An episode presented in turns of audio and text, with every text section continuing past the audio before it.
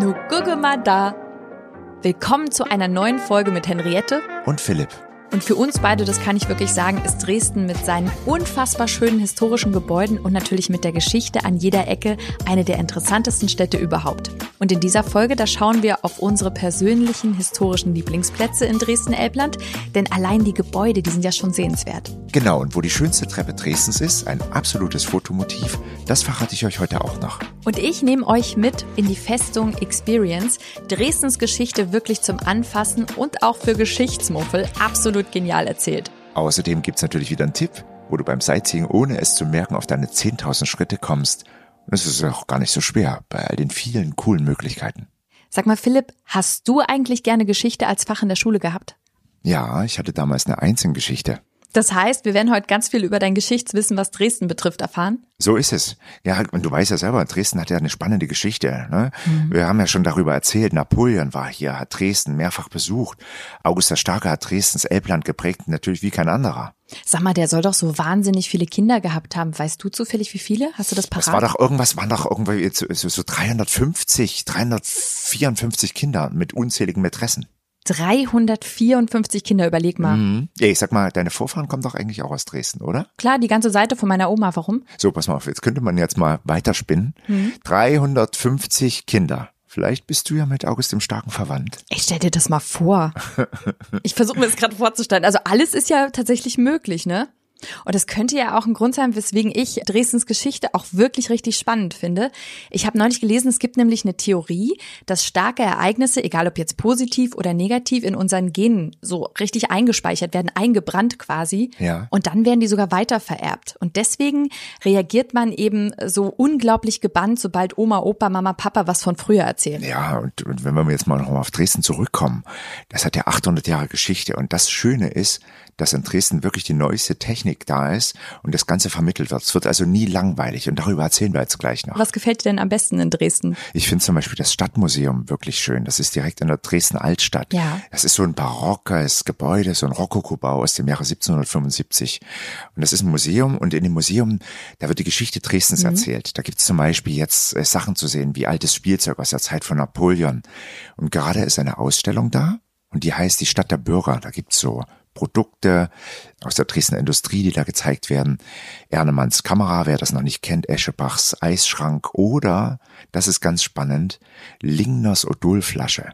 Wusstest du, dass Odol eine Dresdner Marke ist und hier erfunden wurde. Ja, wusste ich, wusste ich tatsächlich. Und äh, dann gibt's die Kunstsammlung, die ist direkt dann auch noch mit in diesem Gebäude drin, ähm, der Städtischen Galerie Dresden, das ist im gleichen Haus. Also wenn man dann so sagt, ja, das andere ist mir viel zu groß, zu unübersichtlich, will es lieber kleiner und gemütlicher haben, dann lohnt es sich auf jeden Fall in die Kunstsammlung der Städtischen Galerie zu gehen. Da werden Dresdner Künstler ausgestellt, überwiegend Künstler aus der Region.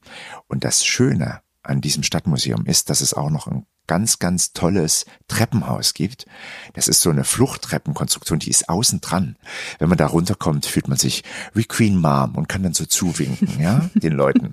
Schön. Ja, und um die Weihnachtszeit gibt's da auch eine Sonderausstellung, wenn man jetzt nicht nur für die Erwachsenen, sondern für die Kinder. Und die heißt Let's Play. Und da gibt's ganz viele Spiele für die ganze Familie, für Groß und Klein. Also es lohnt sich. Aber erzähl mal, Henriette, hast du denn ein Lieblingsgebäude? Naja, es gibt natürlich wahnsinnig viele, die schön sind. Die Frauenkirche fällt mir als erstes ein, aber ich tatsächlich mag den Zwinger. Das ist ja tatsächlich die meistbesuchte Attraktion in Sachsen, weltbekannt. Dieser riesige barocke Gebäudekomplex mit dieser Gartenanlage. Ich könnte mir vorstellen, wenn du da durchspazierst, da hast du locker deine 10.000 Schritte geschafft. Mhm. Weißt du eigentlich, woher der Name Zwinger kommt? Nee. Der Dresdner Zwinger wurde nämlich auf den Resten der alten Festungsmauer errichtet, in einem Ort zwischen den Mauern, welchen die Feinde zu bezwingen waren. Daher kommt der Name Zwinger. Also Philipp, was du alles weißt. Geschichte. Ich sage nur Geschichte eins. Also wirklich. Auf jeden Fall Zwinger, heute ist ja ein Museum. Da gibt es die Porzellanausstellung, dann natürlich die Gemäldegalerie, alte Meister. Und jeder Dresdner, da kannst du wirklich jeden auf der Straße fragen, der weiß, das Highlight ist natürlich die Sixtinische Madonna in der Gemäldegalerie Alte Meister von Raphael. Aber da gibt's auch Bilder von Rubens und Rembrandt. Und zurzeit haben die die Sonderausstellung von Vermeer vom Innehalten heißt die. Warst du da schon? Nee, da war ich noch nicht. Lohnt sich das, Henriette? Absolut. Wirklich ganz, ganz toll. Die ist ja noch bis 2. Januar 22. Und ich habe hab rausgekriegt, warum es die Ausstellung gibt. Also der, der Grund quasi, die haben nämlich ein Gemälde von Vermeer, das heißt das brieflesende Mädchen. Das wurde ja nach dem Tod von Vermeer ähm, übermalt. Und das haben die wirklich in mehreren Jahren Arbeit, millimeterweise haben die diese Übermalung entfernt das ist sehr spannend. Das ist wirklich spannend, weil ähm, jetzt sieht man dort an der Wand von diesem Mädchen in dem Zimmer, da taucht ein Bild im Bild auf. Und auf diesem kleinen Bild ist dann ein Liebesgott und der gibt wohl einen Hinweis auf den Inhalt des Briefes, also worum es überhaupt geht in dem Brief, den das Mädchen liest. Du kannst dir natürlich vorstellen, was da los ist. Ja, die ganze Kunstwelt ist in Aufruhr. Das verändert natürlich das ganze Bild. Das ist toll. Also das muss ich mir auf jeden Fall anschauen. Das klingt spannend. Ja, wirklich. Ach, und weißt du, was mir passiert ist? Das wollte ich dir auch erzählen. Mhm. Ähm, und zwar an der einen Seite des Zwingers, da ist doch der Sophienkeller. Kennst ja, du, ne? den kenne ich. Übrigens super leckere, selbstgebackene Eierschecke haben die. Da müssen wir unbedingt mal zusammen hingehen. Jedenfalls, neben diesem Sophienkeller, da ist so ein Brunnen, so ein gotischer Brunnen. Und da stand ich davor und das ist wirklich ein absolutes äh, Magnet für Kinder. Ja, die rennen dahin und gucken sich das an. Und da sind so mehrere kleine Männlein. Mhm. Also ein Männlein hat immer eine Schüssel auf den Schultern und auf diesem Schüsselrand, da sitzen so wie kleine Mini-Drachen. Und ähm, da war so ein Vater mit seinem Kind und hat sich so hingestellt. Siehst du das, mein Sohn? Da sind so kleine Salamander, die gucken da so auf dem Schüsselrand runter und der Mann muss diese schweren Salamander tragen und die Mutter hatte das kleinere Kind auf den Schultern und hat dann so gesagt, ja, so geht's mir übrigens auch. Was für ein dicker Salamander auf meinen Schultern. Das war so lustig, ich habe so gelacht. Aber solche Sachen, du kannst da wirklich beobachten, wie die Kinder da vorstehen und große Augen kriegen. Und da habe ich mich mal belesen, weil ich dachte, was ist denn das für ein Brunnen? Den kannte ich nicht. Und es ist tatsächlich der der Cholerabrunnen, der ist Mitte des 19. Jahrhunderts erbaut worden, aus Dankbarkeit, dass die Cholera Dresden nicht erreicht hat. Oh. Das mhm. wusste ich auch nicht. Ja. ja, tatsächlich, Dresden wurde verschont von der Cholera. Das ist wirklich was ganz Besonderes. Ach, und weil, apropos Besonderes, weißt du, wo ich noch war? Das muss ich dir auch erzählen. Ich war nämlich in der Festung Dresden zur Experience. Ja, da bin ich ja ein bisschen neidisch drauf. Da hast du mir ja vorher schon von erzählt und da wollte ich ja unbedingt hin. Aber nein, da warst du ein bisschen schneller als ich. Ja, das war eigentlich mehr ein Zufall, dass ich da gelandet bin. Ich habe dir ja von dort eine Nachricht geschickt, weil ich war spazieren auf der Brühlischen Terrasse und dann habe ich Schüsse gehört. Also wirklich wie, äh, als wäre da eine Schlacht und habe gedacht, was ist denn hier los? Und ähm, an der Festung Dresden ist doch so ein Festungsgraben. Und da habe ich da ja. genau, habe ich da runtergeschaut und da war gar nichts, nichts zu sehen, alles ganz normal. Aber du hörst eben die ganze Zeit Schüsse und dann sind so Männer, die rufen, Achtung, Vorsicht, ne? Also als wäre da eine Schlacht im Gange. Und ganz in der Mitte von diesem Graben stand so eine Frau, die stand ganz ruhig da und die hatte so Kopfhörer auf. Und die sah ein bisschen aus wie so ein Teletubby, ne? Oben noch so ein Ding auf dem Kopf. Und da habe ich gedacht, das gehe ich mir jetzt mal anschauen. Und das war wirklich richtig, richtig toll.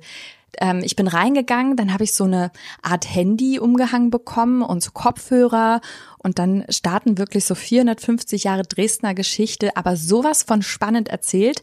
Es geht los mit so einem ganz großen Bild äh, wie ein Gemälde und darauf ist Moritz zu sehen. Moritz, der redet dann mit dir Aha. und du siehst quasi, wie so ein Geist immer wieder das Gemälde verzerrt, also das Gesicht von Moritz und sagt eben, ich weiß gar nicht, wie ich gestorben bin, ich muss das herausfinden, das ist ganz wichtig, um meinen Frieden zu finden. Und dann bist du da in diesem, in dieser wirklich dunklen Festung und äh, folgst dann so Pfeilen, die sind so auf dem Boden eingezeichnet und da sind immer wieder so so Punkte, wo man stehen bleibt und wirklich im fließenden Übergang wird dann so die Geschichte erzählt. Da hast du zum Beispiel an der Festungsmauer wie Gemälde, aber die bewegen sich da siehst du so Feuerfunken, die sprühen. Es ist ein bisschen wie in so einem Traum. Das ist ja stark. Das klingt total spannend. Ja, und, und das Ding ist, wenn du da durchgehst, durch diese dunklen Gänge, ich habe mich wirklich wieder gefühlt wie ein, wie ein Kind. Es war richtig spannend wow. und es gab auch so, ich hatte auch so Momente, wo ich Zweifel hatte, ob ich weitergehen will. Da waren zum Beispiel ähm, so Betrunkene, die sind da lang gelaufen und dann hat er gesagt, also der Moritz, der spricht ja die ganze Zeit mit dir als Besucher, der hat dann gesagt, lass uns jetzt da reingehen in die Kneipe. Die wissen ganz bestimmt, was mit mir passiert ist. Und ich habe so gedacht, oh nee, eigentlich will ich da nicht rein. Und richtig spannend, habe ich wirklich noch nie so gesehen, war der Weg des Meißner Porzellans da habe ich mir so gedacht, schade, dass meine Tochter nicht mit war, weil da, dadurch, dass du das visuell auch siehst, wie zum Beispiel dann August der Starke da steht und sagt, ist das immer noch nicht fertig, das Rezept, da ähm, kriegst du, ne, die, was die auch für einen Druck hatten, jetzt endlich dieses Rezept zu konzipieren und so. Ey, das war wirklich spannend, ne? wenn du da so, so die verschiedenen Stationen abläufst. Das ist wirklich eine einmalige Art, diese Geschichte zu erzählen. Und vor allem habe ich gemerkt, auch jetzt äh, Tage, Wochen später, es bleibt un unglaublich viel hängen, weil man das eben auch gesehen hat, weil man sofort, wenn man, wenn ich so zurückdenke, sehe ich halt dieses Bild von August dem Starken, wie der eben sich da aufregt oder ähm, diese Hofdamen, ne, wie die da so eben rumtratschen. Also das ist wirklich, wirklich ganz toll gemacht. Also äh, klingt wirklich ganz toll, finde ich wirklich, äh, weil man äh, gleichzeitig ja äh, so eine spannende Geschichte erlebt, eine Abenteuergeschichte ja. und gleichzeitig auch noch was äh, lernt. Ne? Also so ja, und, und das ist halt emotional gebunden. Es ist halt nicht so, es erzählt dir irgendjemand was und du denkst währenddessen schon ans Mittagessen, sondern du bist halt richtig live dabei und das war, das war echt cool. Henriette, sagst du mir nochmal genau, wo das ist und wie es heißt nochmal genau? Also das Ganze heißt Festung Experience und ist in der Festung Dresden und der Eingang ist äh, direkt auf der Brühlschen Terrasse. Weißt du, wo ich jetzt letztens war? Erzähl. Ich war in der Albrechtsburg in Meißen. Du kennst mich ja, ich bin ja ein großer Fan von Meißen und dort drin in der Albrechtsburg gibt's was ganz, ganz Neues das Histopad. Wir haben uns darüber schon mal unterhalten. Du hast mich ja schon mal neugierig darauf gemacht. Genau. Und deswegen wollte ich diese Neuheit einfach mal ausprobieren. Es ist wirklich deutschlandweit eine absolute Neuheit. Es ist ein Tablet Guide, was du da bekommst. Und das hängst du dir auch um. Du gehst also in die Albrechtsburg rein und kannst dir schon mal diese ganzen Gemälde anschauen und hast aber dieses Histopad dabei, also deinen persönlichen, sag ich jetzt mal, Stadtführer. Das Schöne ist, dass du das, wenn du dann die Sachen scannst auf diesem Histopad, im Grunde genommen genau das, was du beschreibst, auch auf diesem Histopad siehst. Du gehst also durch diese Räume durch und siehst auf diesem Tablet dann diese ähm, Sachen, wie es früher war. Es gibt also zwei Epochen. Es gibt einmal das 14. Jahrhundert und einmal das 19. Jahrhundert. Und da siehst du, wie sich das auch im Laufe der Zeit verändert hat. Du kannst dann auf dieses Histopad klicken, kannst spannende Sachen entdecken. Es gibt auch eine Schatzsuche für Kinder. Cool. Also das Ganze ist schön aufbereitet und es gibt neun Zeittore. Du machst also eine Zeitreise und scannst es dann und in diesen neuen Zeittouren siehst du das Ganze also. 19. Jahrhundert, 15. Jahrhundert und natürlich, wenn du das Pad auch mal weglegst, sollst du natürlich auch noch die Gemälde so genießen. Ich finde das richtig toll, dass äh, es jetzt so Möglichkeiten gibt, ne, dass man Geschichte auf diese Art und Weise erzählen kann. Das ist total super.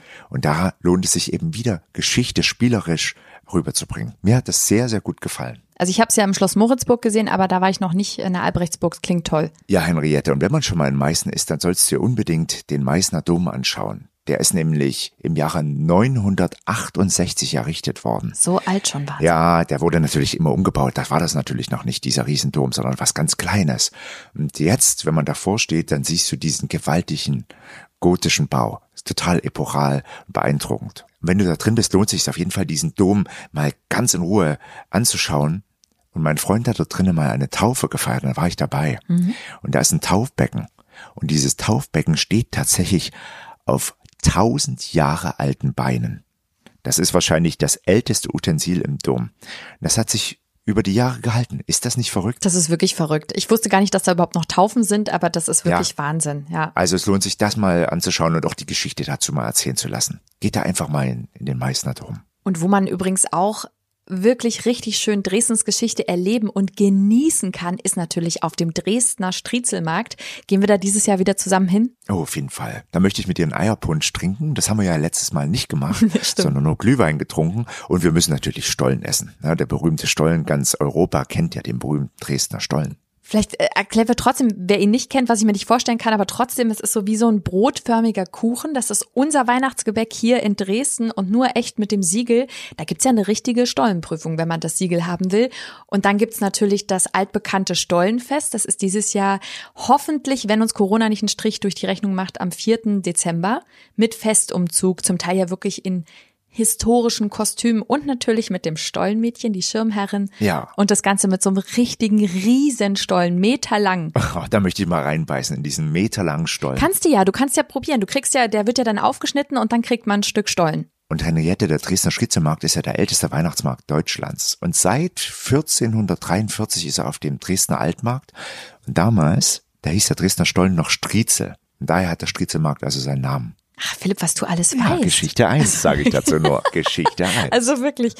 Und äh, Striezelmarkt unbedingt ne, mit, mit Kindern hingehen. Ich bin mit Annabelle immer da, das ist so schön. Die haben ja so eine Kindererlebniswelt. Mhm. Neben dem, dass man natürlich äh, hin und her gehen kann und sich durchprobieren kann und essen kann, ist das für die Kinder total schön. Mal sehen, was sie sich äh, dieses Jahr trotz Corona natürlich einfallen lassen für die Kinder. Ah, da freue ich mich drauf. Und dann auch schön gemütlich an den Ständen vorbeischlendern, mal gucken, was es da so gibt. Ne? Wunderschöne Sachen. Ich kaufe da wirklich immer das ein oder andere Weihnachtsgeschenk. Mhm. Mhm. Da gibt's auch kein Blunder. Ich weiß, dass, dass da gibt's Weihnachtsschmuck äh, für den Weihnachtsbaum, Räuchermännchen, verschiedene Pfefferkuchen. Es gibt ganz verschiedene Salamis. Also man kann da wirklich alles holen. Ne? Salami. Ja, die liebe ich. Eine schöne Salami holen, weißt du, vom Weihnachtsmarkt. Also ist auf jeden Fall alles ganz, ganz hochwertig. Nur gucke mal da. Alles andere als langweilig. Genau, und in der nächsten Folge, da geht's dann um Dresden-Elbland bei Nacht. Denn vor allem nachts hat Dresden und natürlich auch das Elbland einen ganz besonderen Zauber. Weitere Infos findet ihr online unter visit-dresden.travel. Bis zum nächsten Mal. Nur gucke mal da.